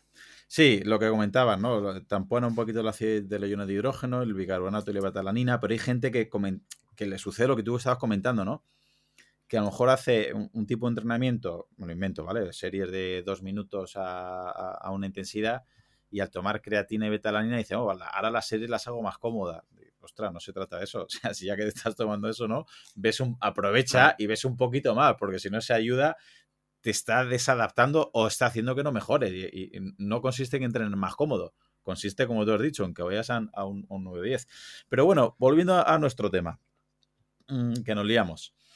Hay mucha gente que dirá, bueno, vale, has dicho para alguien de potencia, ¿no? Y si yo corro 10K, yo corro media maratón, yo soy un ciclista de fondo, yo soy una persona que hace un entrenamiento o mis competiciones son de, hora, hora y media, dos horas, tres horas o más, yo no tengo necesidad de entrenar este dominio extremo, Manu. ¿Qué le podrías decir? ¿Qué beneficios tendría eh, este tipo de entrenamiento? O, o, te cambio la pregunta, ¿para qué tipo de deportistas aparte obviamente de los que compitan en, este margen, ¿no? De, seis minutos o menos, un deportista que trabaje, que compita en categoría de más cantidad de, tiempo de una hora, dos horas, tres horas, ¿se ve beneficiado de este tipo de, de entrenamiento o de dominio extremo? Hola, soy Dafne Wegebe y soy amante de las investigaciones de crimen real. Existe una pasión especial de seguir el paso a paso que los especialistas en la rama forense de la criminología siguen para resolver cada uno de los casos en los que trabajan. Si tú, como yo, ¿Eres una de las personas que encuentran fascinante escuchar este tipo de investigaciones? Te invito a escuchar el podcast Trazos Criminales con la experta en perfilación criminal, Laura Quiñones Orquiza, en tu plataforma de audio favorita. Hombre, yo creo que sí, ¿no? Por, supuesto. Eh, para explicar esto, creo que necesitamos varios episodios, ¿no? Pero diciéndolo brevemente, al final, el cuerpo siempre sostiene una, una intensidad gracias a la sinergia entre, entre sus partes. ¿no? Y dentro de estas sinergias, pues hay zonas, ¿no? O hay, digamos, funciones, pues por ejemplo, eso, la capacidad de tolerar la acidez, ¿no? O de eliminar incluso, pues, eh, esto que se potencia o que se mejora más a través de, este trabajo en esta zona 6 o en este dominio extremo. Igual que sabemos perfectamente que el entrenamiento de fuerza mejora eh, el rendimiento en resistencia, ritmo submáximo, pues también toques esporádicos en, en estas zonas, ¿no? en este dominio extremo, pues hace que muchos sistemas fisiológicos mejoren y que nos sirvan cuando vayamos al límite a ritmos más, bajos, ¿no? Porque al final, por mucho que tu, competición sea, digamos, muy, muy larga, ¿no? Imagínate una persona de Ironman, sí, tu competición es muy, muy larga, pero cuando llegues al final de la competición, pues tus niveles de acidez van a ser muy altos, tus niveles de lactato van a ser muy altos, tus fibras rápidas van a, van a trabajar porque las lentas van a estar agotadas etcétera. De hecho, eh, salió en, el último eh, de Mont Blanc, el, último que ganó Kilian, como le medía a Jesús, eh, pues le midió un montón de parámetros y él mismo lo decía, dice, van lento, ¿no? Porque es una prueba de 20 horas, pero sus niveles, si tú ves sus niveles de lactato, de tal, son, altísimos, ¿no? O sea, tú no dirías que está trabajando en zona 2 si ves sus niveles fisiológicos, aunque, claro, si ves los vatios o, o el pulso al que va, sí que dirías que está en zona 2, ¿no? Entonces, es por eso, ¿no? Porque al final es una sinergia, entonces esto hay que trabajarlo y por otro lado por, la ley de los rendimientos decrecientes, que es que si tú, aunque tú seas alguien de Ironman, tú estimulas siempre, siempre, siempre metabolismo aeróbico, siempre fibras lentas, entrenar un poco más te va a hacer mejorar muy, muy poco. En cambio en esto, como no lo trabajas nunca, ¿no? Si es que lo que nos pasa a los ciclistas cuando hacemos fuerza o cuando, cuando vas al gimnasio, vas dos semanas al gimnasio y ya notas que ganas músculo, porque claro, partes de cero, ¿no? Entonces al principio se mejora muy rápido. Entonces, creo que es muy fácil mejorar aquí en esta zona y poco costoso y bueno, no, va a ser no va a ser en lo que se base tu entrenamiento si eres un corredor de Ironman, pero tampoco tienes que evitarlo a toda costa. O sea, no hay que ser tan pensar solamente en especificidad, ¿no? Sino que también eh, en la fisiología subyacente y en entender esta bien, ¿no? Como pues a, través del paradigma de los sistemas complejos. Claro, o sea, estás comentando cosas muy, muy interesantes. Eh, mucha gente yo imagino que le gusta comprenderlo, pero quizás porque seguimos entendiendo la, intensidad como la reina, ¿no? Como el parámetro um, que manda. Yo voy a X vatios, o yo voy a, me alimento, a 200 vatios, o yo voy a 5 minutos el kilómetro. Y eso para mí es segundo dominio, dominio vigoroso, o heavy o umbral, lo que hemos visto. Pero comentas que eso es durante un tiempo y unas condiciones. Si seguimos, quizás, aunque desde fuera la carga externa sea de dominio vigoroso porque voy a 200 vatios o voy a 5 minutos el kilómetro, me empiezo a vaciar, empieza a subir la temperatura, me empiezo a deshidratar, me empiezo a quedar sin glucógeno, empieza a haber ciertas cosas y a lo mejor internamente, que antes también era un dominio vigoroso, empieza a ser un dominio severo. Y por dentro empiezan a ocurrir cosas que digo, ostras, mi percepción subjetiva ha empeorado sigo a 200 vatios o sigo a 5 minutos el kilómetro, pero ya no tengo la sensación que tenía cuando era dominio vigoroso. Y si seguimos, puede pasar fisiológicamente cosas eh, internas que se parecen más a un dominio extremo, aunque la carga externa sigan siendo 200 vatios o sigan siendo 5 minutos al kilómetro. ¿Esto es así, Manu? ¿O siempre vigoroso es un ritmo, dominio severo es otro ritmo, extremo es otro ritmo. No, por supuesto, que, pasa y de hecho lo, quiero poner con ejemplos prácticos porque al final todas estas cosas, o sea, las cosas que explicamos cuando hablamos de de sistemas complejos. A mí lo que me gusta, lo que más me gusta de todo, es que son cosas que tú sientes en la práctica. Porque estos modelos de zonas, de umbrales, tal, luego en la realidad no te das cuenta, no, lo notas, no, no parece que sea algo aplicable, pero esto sí, o sea, cualquier ciclista, cualquier corredor, no sé, alguien que haya hecho una maratón, aunque tú mantienes el ritmo en la maratón, tú en los últimos 3 kilómetros, los últimos 5 kilómetros de la maratón, tu percepción de esfuerzo es altísima. Tú no sientes que vas a un ritmo hmm. de zona 3, ¿no? Ni de rodaje, ni mucho menos. Tú sientes que vas a tope. Tu percepción de esfuerzo es máxima, te estás esforzando lo más fuerte que puedes e incluso tu respiración es fortísima. O sea, no, no, corresponde, lo que está pasando dentro de tu cuerpo no corresponde ni de coña, ¿no? Con el dominio heavy, sino que está, pues, en el, en el dominio severo. Bueno, pues, pues al final es, que es esto, ¿no? O sea, es, claro, al final la intensidad que es como siempre se ha estudiado al organismo en la ciencia del deporte, pues es una dimensión, es una dimensión de, lo que ocurre en el organismo, ¿no? Cuando nos ejercitamos. Pero es que hay muchas dimensiones, hay muchas más dimensiones, ¿no? Está, o sea, está la, duración, está la, transitoriedad, ¿no? Eh, cómo cambia con el paso del tiempo, la, la histéresis, ¿no? Cómo cambia en función de qué ha hecho previamente, la variabilidad interpersonal, eh, cómo influye el objetivo que tú tienes, ¿no? El objetivo de la motivación, el ambiente, la temperatura, la nutrición. O sea, es como que hay muchas dimensiones y nosotros siempre vemos solamente uno, ¿no? Como, como si fuéramos dibujos de los Simpsons, que, que son en 2D. Pero claro, el mundo no, no, son dos dimensiones, ¿no? Son más, son más dimensiones. Y si solo ves una o dos, pues te estás perdiendo información. Y eso yo creo que, que es el problema que ha tenido históricamente la fisiología del ejercicio y, y todos estos modelos todos, todos los que hemos hablado hasta ahora se basan en lo mismo, ¿no? En qué pasa cuando aumenta la intensidad. Pero claro, esto solamente ocurre en los test de laboratorio. ¿no? Eh, en el mundo real siempre pasa el tiempo, pasan cosas, vienes de hacer un esfuerzo máximo, entonces una intensidad ahí casi nunca significa nada, ¿no? Porque es que, oye, depende de todo lo demás. Sí, mm, este podcast lo hago sobre todo porque, ya te digo, tengo amigos y compañeros que que me da pena porque van mirando el, Garmin, van mirando el, potenciómetro y piensan que eso es lo que manda. Y a veces dicen, ostras, luego, ostras, Claudio, no lo entiendo, ¿no? Y, eso equivalente, eso equiva a tanto. Digo, bueno, una cosa es lo que marca la potencia y otra cosa, dice, pero es que no, no te lo vas a creer porque daba 200 vatios, pero por dentro estaba, estaba quemado, estaba asfixiado. Digo, pero ¿por qué no, no me lo voy a creer? Porque son pocos vatios, digo, no, esa es la carga externa, que, eso es lo que tú podías generar, pero habría que abrir por dentro y ver lo que el nivel de hidratación, de glucógeno, de acidez, de temperatura, las horas en la bici, el dolor de cuello, el dolor de lumbares, lo que está sucediendo dentro de tu cuerpo y que eh, en un curso eh, que tienes en, MSA eh, comentas que si el, Garmin o cualquier marca pudiera interpretar todos los valores que puede eh, interpretar la fisiología, el cuerpo humano, costaría ¿no? miles de euros porque nos fijamos mucho del HRV que está súper bien, del pulso que está súper bien, del lactato que está súper bien, de los vatios que está súper bien, del ritmo que está súper bien.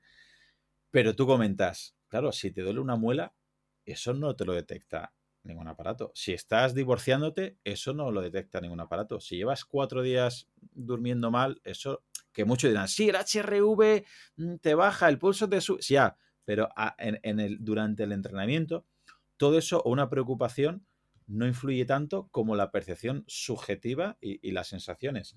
¿Hasta qué punto tú crees que deberíamos valorar más nuestras sensaciones y nuestra percepción subjetiva precisamente para todo esto y para que no nos confunda tanto ruido, Manu? Bueno, pues la verdad que hasta, hasta toda, ¿no? Porque al final esta inteligencia biológica es la que nos separa de las máquinas, ¿no? O sea, si fuésemos solo parámetros, seríamos una máquina, ¿no? Si tú pudieses saber cómo entrenar a alguien y cómo reaccionar a las cosas en función de, de mi variabilidad de frecuencia cardíaca o de mi niveles de glucosa, pues podría, digamos, predecir el comportamiento de las personas y decir, esta persona va a hacer esto, va a hacer lo otro, pues la voy a meter en la cárcel porque creo que no se va a comportar bien, ¿no? Y, y daríamos el premio antes de, antes de empezar, ¿no? Entonces, esta inteligencia biológica no, no solamente, por tanto, es que es, es importante, ¿no? A nivel de, de, individuo, sino que es que es mucho más completa que, que, cualquier métrica aislada que midamos, porque al final todo lo que tenemos son gadgets que miden pues, el estado de un parámetro del organismo, pero es que un parámetro no dice nada, ¿no? Porque tú todo lo que haces lo haces por la interacción, ¿no? Por la sinergia entre todas partes de, tu organismo, ¿no? Y como sabemos que somos sistemas complejos,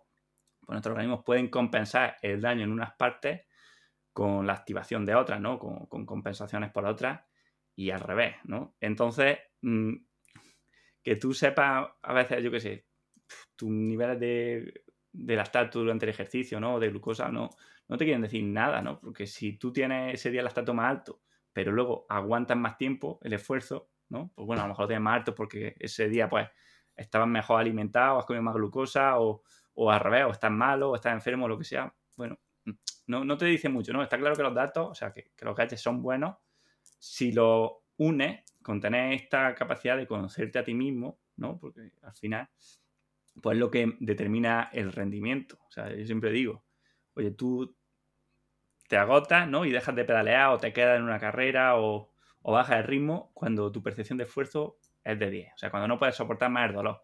Y esto es así independientemente del pulso, del lactato, del consumo de oxígeno o de cualquier parámetro que esté dentro de tu organismo, ¿no? O sea, lo que importa no es el parámetro en sí, sino la interacción de todo ello, ¿no? Lo que pasa en, el conjunto. Y lo que pasa en el conjunto, podemos tener formas de saberlo y, son esto, a través de nuestras sensaciones y que nuestros tatarabuelos siempre han conocido tan bien y les ha permitido prosperar en, el mundo y que nosotros ahora pues tenemos callados pues, porque vivimos vivimos en entornos neutros térmicamente, ¿no? Donde si nos duele algo tomamos ibuprofeno, paracetamol, donde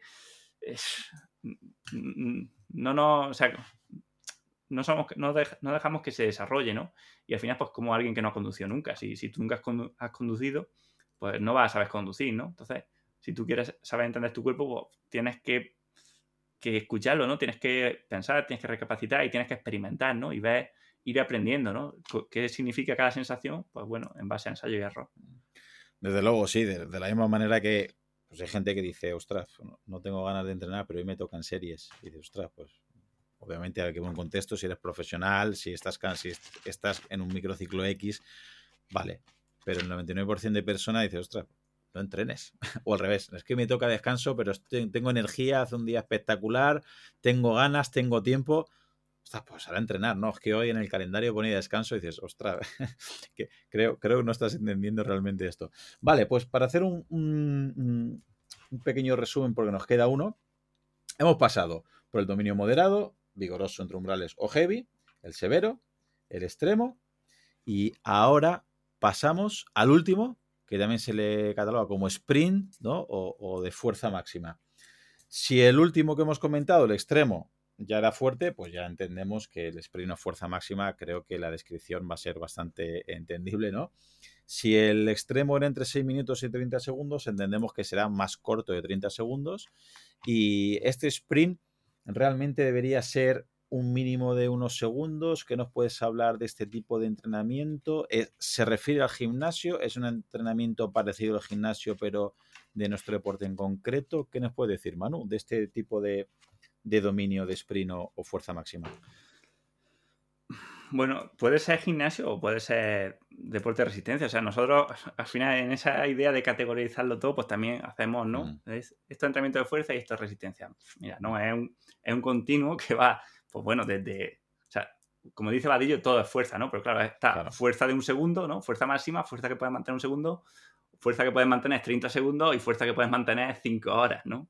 Bueno, pues en este caso estamos en actividades de fuerza máxima que podemos mantener, pues menos de 30, 20, 30 segundos. Y que puede ser eso, gimnasio, puede ser un sprint en la bici, o corriendo, o, como queramos, ¿no? Al final, pues bueno, e-, estos sprints lo que tienen es que a nivel energético ya en vez de. O sea, también se utilizan, ¿no? Parte de parte de, la glucólisis, pero sobre todo, ¿no? La fuente energética es, como he dicho antes, la fosfocreatina y el ATP libre, ¿vale? que, bueno, que es una fuente que es, escasa, pero que está libre en el músculo y también se utiliza, ¿no? Eh, utilizamos pues, prácticamente todas las fibras musculares al unísono, o sea, el cuerpo colabora para hacer toda la fuerza posible, es una intensidad para la que no puedes pensar en otra cosa, o sea, si tú estás sprintando, si tú estás levantando algo, si tú estás haciendo una RM en el gimnasio, tú no puedes pensar en otra cosa. No puedes estar escuchando un podcast y sprintando.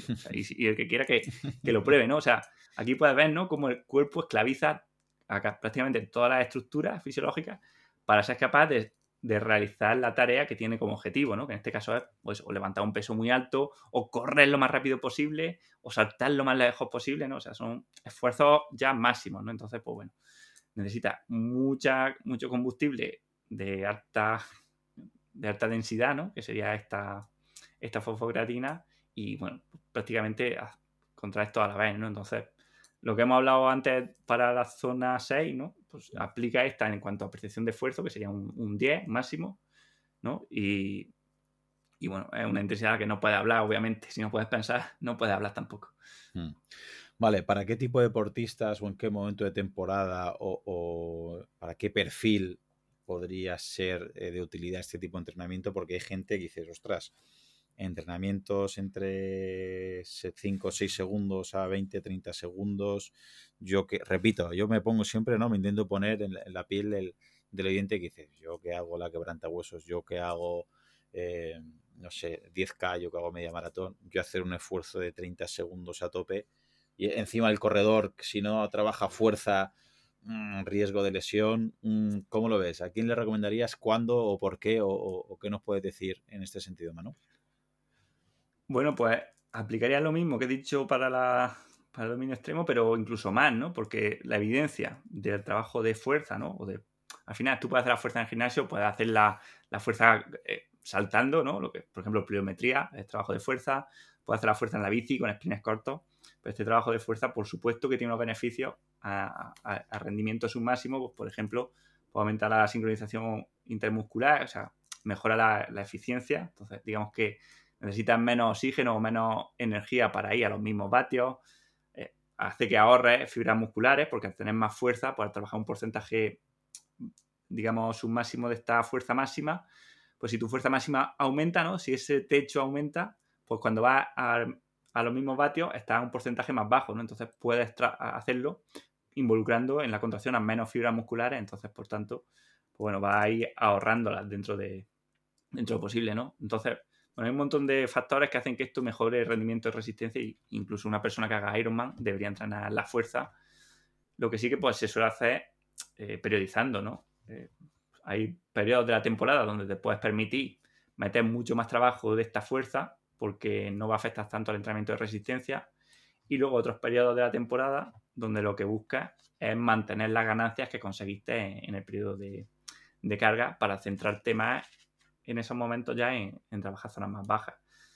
Pero, hombre, obviamente hay que trabajarlo y, bueno, en corredores, como tú me decías, yo creo que incluso más. O sea, los beneficios que tiene, por ejemplo, el entrenamiento de pliometría a nivel de, mejorar la rigidez, ¿vale? La, rigidez del tendón de Aquiles o del sóleo es importantísimo y esta mejora de la rigidez hace que, digamos, que gane velocidad gratis, ¿no? Porque el músculo se convierte en más eficiente transmitiendo la, fuerza. Entonces, cada vez que saltas, cada vez que das una zancada, pierdes menos, pues bueno, digamos que conservas más energía elástica y la puedes utilizar para propulsarte.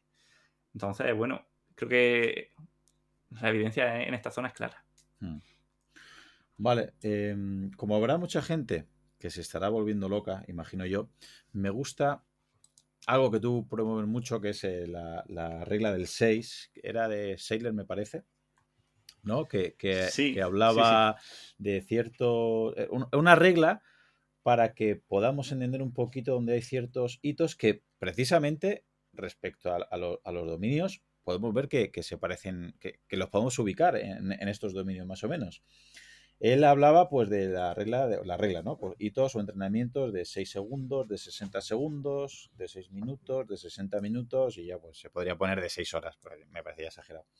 Y si vamos de, menos a más, vemos que, por ejemplo, un entrenamiento o un intervalo o un test de 6 segundos estaría dentro del último dominio que hemos hablado, ¿no? Del dominio de, sprint o, fuerza máxima, que sería un trabajo de, potencia anaeróbica, de, fuerza máxima, ¿no? El siguiente sería de 60 segundos, que estaría justo dentro del, del, dominio penúltimo que hemos visto, el dominio extremo, que sería más un trabajo ¿no? de capacidad anaeróbica, etcétera. Ya damos 6 segundos y 60 segundos. El tercer 6 sería 6 minutos, que entra justo en el dominio severo, ¿no? Que sería el consumo máximo de oxígeno. El siguiente 6 sería 60 minutos, ¿no? Cerca, cerca de, ese segundo umbral relativo, ¿no? Que sería ese dominio vigoroso entre umbrales o heavy.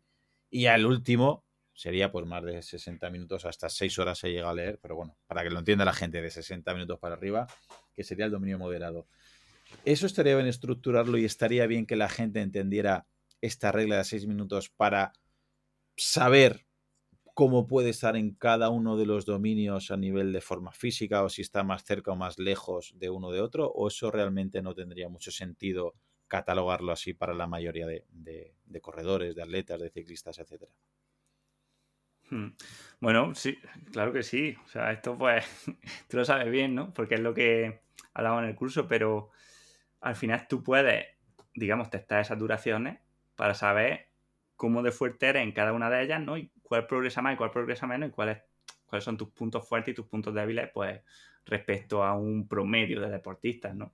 Está claro que tú puedes utilizar, pues eso, con un esfuerzo de 6 segundos, sabes tu potencia máxima, con uno de 60 segundos, sabes tu capacidad anaeróbica, con uno de 6 minutos, tu capacidad aeróbica máxima, y con uno de 60, tu umbral, ¿no? O sea, sería una medida de tu capacidad aeróbica. Entonces, bueno, pues, testando esos cuatro hitos lo tienes fácil. Vale, y hay gente que dirá, vale, Manu solo me ha convencido. Yo quiero trabajar ya mi dominio moderado, el vigoroso, el severo, el extremo y el sprint. Y lo quiero trabajar todas las semanas y quiero trabajar todo. ¿Qué le Yo sé que esta pregunta eh, tiene trampa, ¿vale? Y no te la debería hacer porque no tiene respuesta. Pero para ese oyente que le has convencido hablando de estos dominios o que le has convencido hablando de que se puede testear para saber, ¿no? Cómo está en 6 segundos, 60 segundos, en minutos y 60 minutos. ¿Cómo le recomiendas que empiece? ¿Cómo le recomendarías que distribuya más o menos, eh, que caiga más carga de entrenamiento en un dominio o en otro dominio? O lo debería, yo sé que debería ser 100% individualizado, pero grosso modo, ley de Pareto, ¿algunos consejos podrías regalarnos, Manu? Sí, bueno, eh, es lo que, como tú dices, una pregunta Imposible. individual, pero bueno, sí que, o sea, a ver, si tú tienes, yo qué sé, una persona, vamos a decir normal, aunque seguro que hay gente que se ofende, pero bueno, vamos a decir una persona normal que puede entrenar 10 horas o más a la semana. Bueno, pues aquí sí que la gran mayoría de sus sesiones, podríamos decir que, oye, si estás haciendo seis días, o, bueno, vamos a poner, si estás haciendo cinco días de entrenamiento a la semana, por al menos tres días de esos cinco, pues van a ser a, ritmos bajos, ¿no? En el dominio moderado. O sea, que sería zona 2. Y bueno, dentro de esa zona 2, pues quizás si, el tiempo es poco, ¿no? O si no es suficiente, pues bueno, puedes meter toque en lo que sea zona 3, ¿no? En interumbrales, en el dominio mm, heavy, que, que, hasta a mí me cuesta, ¿sabes? Hay tantos dominios y hablamos de tantas formas, ¿eh? Sí, sí, sí. Que al final no sé cómo llamarlo, ¿no? Y a veces hasta casi te da miedo llamar a una zona de una forma para que, porque mm. te van a decir, ah, no, es que esa zona no es anaeróbica. Bueno, a ver, bueno, tampoco es... o sea, sí, hay, hay, una parte del metabolismo que es anaeróbico, ¿no? Pero mm, bueno, mm, por eso te digo, e, es, fundamentalmente la mayoría de ejercicios en zonas bajas y luego complementando con alguna sesión a la semana, una o dos, de trabajo de alta intensidad. ¿Vale? y luego pues, a ser posible también meter uno o dos días de trabajo de fuerza. ¿Sería un entrenamiento más polarizado o más piramidal para aquellas personas que tengan menos eh, tiempo de entrenamiento, Manu? Es decir, para que lo entienda la, audiencia, el entrenamiento polarizado sería mm, separar un poquito ¿no? y ser más extremistas, trabajar dominios bajos, dominio moderado y algo de vigoroso, pero sobre todo moderado, y luego dominios altos, dominios severos, extremos, etcétera. Ese sería el polarizado. Y el piramidal sería trabajar mucho moderado, algo menos, pero también bastante en vigoroso, algo menos, pero también algo en severo y menos en, extremo. ¿Qué recomendarías tú? Aunque también esto sería muy debatible entre piramidal y polarizado. midiéndolo, ¿cómo lo mides? ¿En vatios, en pulsaciones o en número de sesiones? no, no, perfecto, el número de sesiones, correcto. Que es algo, perdóname, que es que es algo que creo quedaría también para otro podcast, que mucha gente piensa que el, polarizado es el tiempo que pasa en la zona. Entonces, claro, hay gente que le sale unas burradas que eh, tú lo comentas en el curso, que si una persona, un ciclista, va a hacer 20 horas de polarizado y lo hace por horas, si hace el 20% en alta intensidad, le sale 4 horas de alta intensidad, que eso es inasumible. O sea, eh, eh, hablamos en, distribución de las sesiones, ¿vale? El 80% de las sesiones en zonas bajas, digamos, en vías metabólicas, perdón, en dominio más bajo y el 20% en dominio más alto sería el polarizado. Y el piramidal, pues como os comentado, ¿no? Pues un, porcentaje más elevado en dominio moderado, un porcentaje mm, también importante, pero no tan grande, en un dominio vigoroso entre umbrales, y luego otro porcentaje de menos peso en dominio severo y extremo.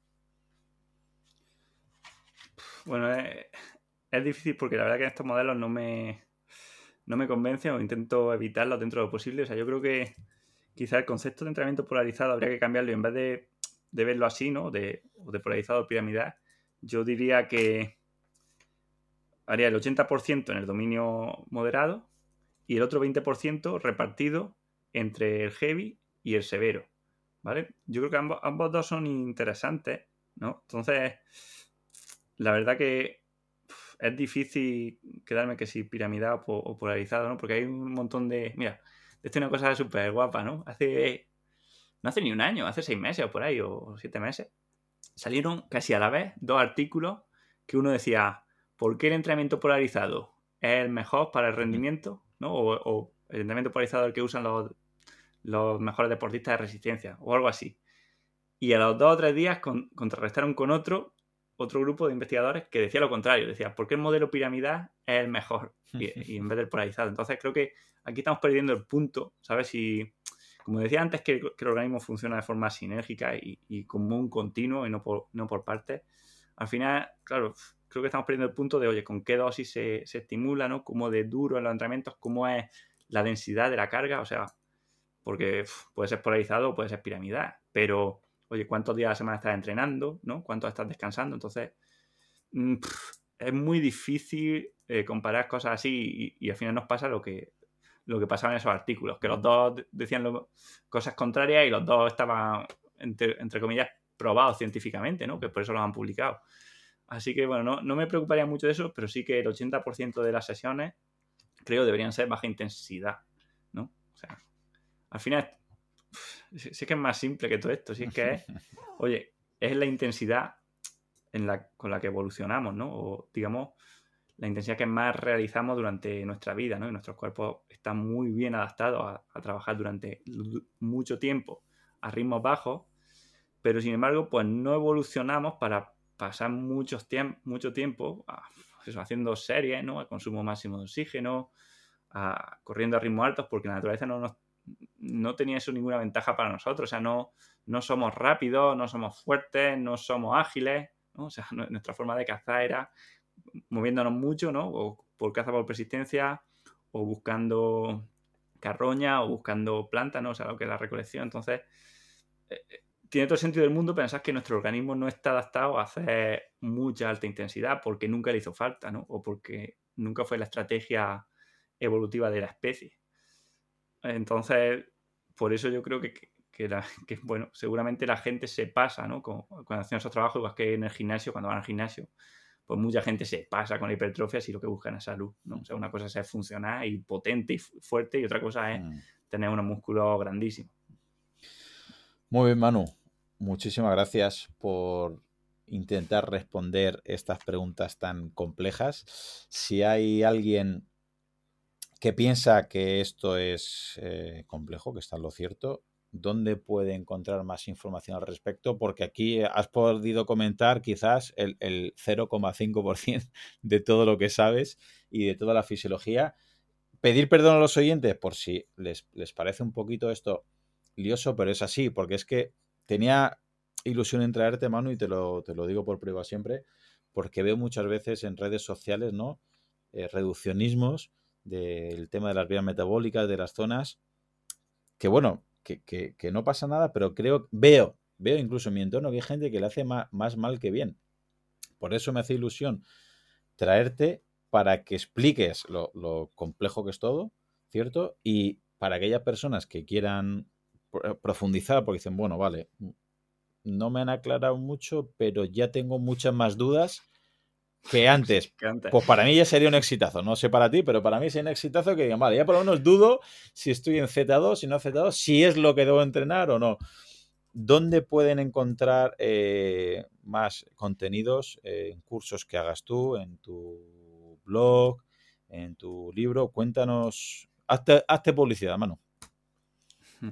Pues mira, fundamentalmente eh, ahora vamos a sacar, más justo relacionado con esto, voy a sacar un, curso de, entrenamiento directamente. Se llama el curso de experto en entrenamiento de resistencia y complejidad. Y bueno, ahí voy a intentar pues unir toda esta idea, ¿no? Todas las cosas que hemos ido viendo en cursos, en el libro, ¿no? Llevarlo a la práctica.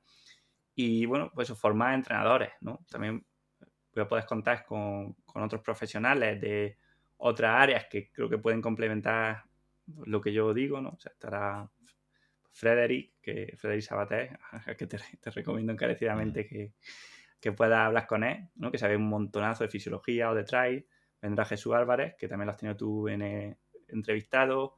Vendrá Uso de Choa para la parte de psicología. Entonces, bueno, la, idea es dar una formación a entrenadores que sea más o menos como una asignatura de universidad, pero bueno, eh, claro, voy a intentar pues aprovechar estas ideas nuevas que he ido aprendiendo, ¿no? Pues juntando pues biología, sistemas complejos, ¿no? Con lo que ya sabía del entrenamiento. Y, bueno, voy a intentar hacerlo lo mejor posible, así que ahí pueden, pueden apuntarse si quieren. O sea, empezamos el día 2 de diciembre, dejaremos a lo mejor unos días más para que se apunten, porque no sé cuándo lo vas a sacar esto tampoco. Pero bueno, si, si alguien quiere, quiere aprender mucho, pues ahí puede hacerlo. Muy bien. Pues, Manu, agradecerte que te hayas pasado por el podcast. Espero que no te hayas sentido muy agobiado con estas preguntas sin respuesta. y ojalá puedas venir a, por el podcast una tercera vez. Pues ojalá, no me ha encantado hablar contigo, desde luego, y, bueno, se me ha hecho corta. Bueno, pues una hora y media eh, intentando hablar de zonas, de vías metabólicas, de dominios y creo que por lo menos eh, vamos a hacer que haya más dudas que certezas en mucha parte de la audiencia, que para mí, repito, no sé para ti, pero para mí es un éxito porque significa que la gente empieza a entender cosas, a replantearse cosas y encarecidamente recomiendo tu libro, La naturaleza del entrenamiento, tu podcast, eh, recomiendo tus cursos porque lo digo abiertamente, no tengo ningún tipo de, reparo en decirlo. Mm, llevo estudiando mucho tiempo, me encanta leer, me encanta estudiar y la gente que me pregunta dónde aprender sobre ciencia del entrenamiento, de la resistencia y fisiología, sin duda alguna, donde más he aprendido yo personalmente ha sido con, tus cursos. Así que los recomiendo encarecidamente y enhorabuena, Manu, gracias y espero que sigas sigas trabajando como lo estás haciendo porque, vamos, creo que está marcando un antes y un después en la ciencia del entrenamiento. Pues muchas gracias, Claudio. Y una cosa que al final es una cosa de doble dirección. Esta tarde, digo, voy a, repasar un poco ¿no? estos temas y he cogido y me he puesto un, podcast tuyo con Adrián Castillo. Ah, y me lo he estado escuchando, lo disfruto un montón y al final digo, mira, ¿dónde aprendo yo? En el podcast de Claudio Niño. pues que un tío como tú aprenda con mi podcast ya es, eh, ya es mi premio. Te mando un abrazo muy fuerte, Manu. Venga, pues nada, otro para ti. Y hasta aquí el episodio de hoy. Probablemente si tienes la capacidad de disfrutar de este contenido, tendrás la suerte de vivir en un lugar y en un contexto que con muy poco podrás hacer mucho, como cambiar y salvar vidas. Por ello te pido que si te ha gustado el contenido o te ha aportado algo de valor, el mejor regalo que me puedes hacer es que te unas a mi equipo de donación para que ayudemos juntos a que otros puedan vivir y además hacerlo de la manera más saludable y digna posible. Gracias a Pablo Melchor y Ayuda Efectiva, tenemos un equipo de donación destinado a un fondo de salud, donde el dinero que inviertas te aseguran que es la manera más eficaz demostrada para salvar vidas en los países más necesitados, con programas como prevenir la malaria, incentivar la vacunación en los más pequeños y combatir el déficit de vitamina A, como ya vimos en el episodio 120. Si quieres colaborar, te espero en mi equipo en ayudaefectiva.org barra profe Claudio Nieto. Tu contribución, por muy pequeña que sea, podría marcar una gran diferencia, ya que con todas nuestras donaciones juntas generaremos oportunidades para aquellos que más lo necesiten. Muchas gracias.